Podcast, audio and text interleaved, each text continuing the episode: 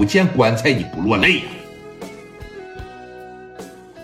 哼，行啊，我看你能挺到啥时候。来，别让他睡觉啊！把烟掐了来，拿来。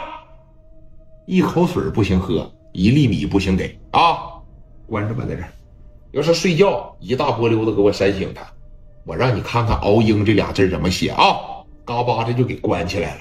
旁边那屋里边也是，你怎么问就是喝了一宿的酒，怎么问就是我们几个一块摆摊没事了就在聂磊家里边喝酒，我们根本就没有胆啊，我们根本就没有胆说这个出去砍人呢。你也知道我们小屁孩一个，那怎么能和峰哥作对呢？一骂全是统一口径。那陈放当时一寻思了，不怕你不说，对吧？这边张峰在里边躺着呢。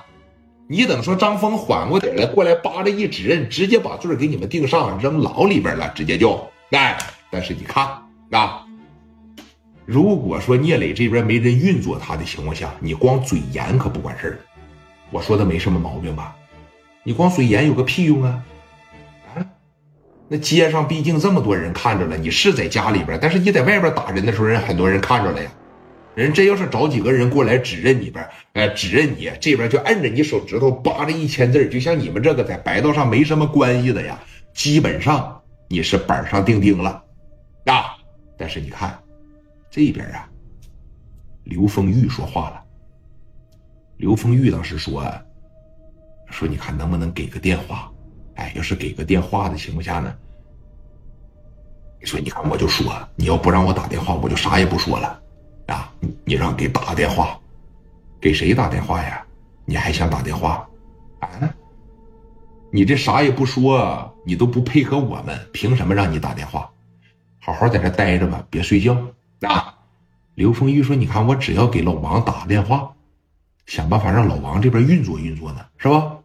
但是你看，聂磊他们这边一出事老王这边就听着信儿了。”你等说来到聂磊他家这附近溜达的时候，他出来巡逻的时候，他出来巡巡的时候吧，就有人说了，说有人把聂磊给带走了。哎，来了十多个阿 Sir，是即墨分公司这边给运作的，哎，是即墨分公司这边给抓的。老王这边啊，就听着信儿，我操他奶奶，这怎么给整起来了呢？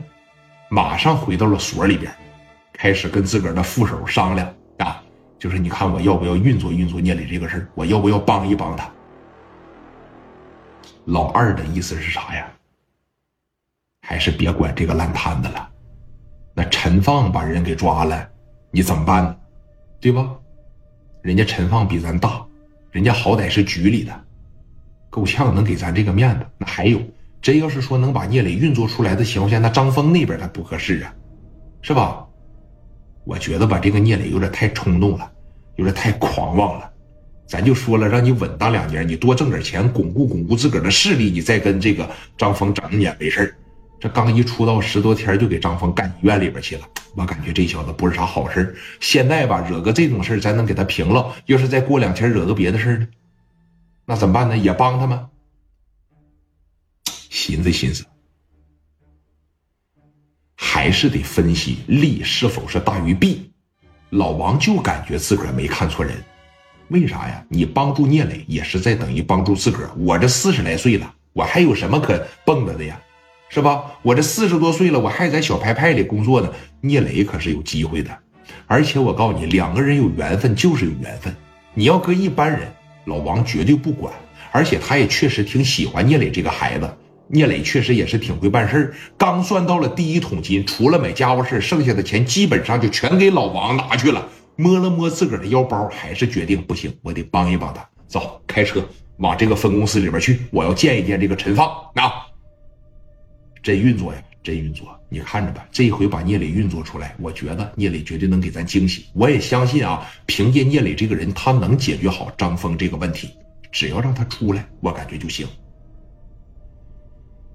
哎，那走吧，走。开着车，那小派派里边给整的二月二嘛，这边就直接来到分公司了。你听，老王绝对是有两下子的，知道吧？他就特别特别的会。老王当了一辈子小派派，没动地方。当然了，他没升也没降，他安安稳稳的平安着陆了。而且他整的米儿比谁都不少。一个人一旦要是不贪，把自个儿放在一个不太起眼的小位置上，难得可贵。公屏上告诉我对不对？好多人都是说我宁可少挣点我也得弄个什么什么局，我也得整个什么什么处，我好听啊。小派派那才多大点啊？我不的，我就在这个地方，我偷偷摸摸的，我整一辈子油水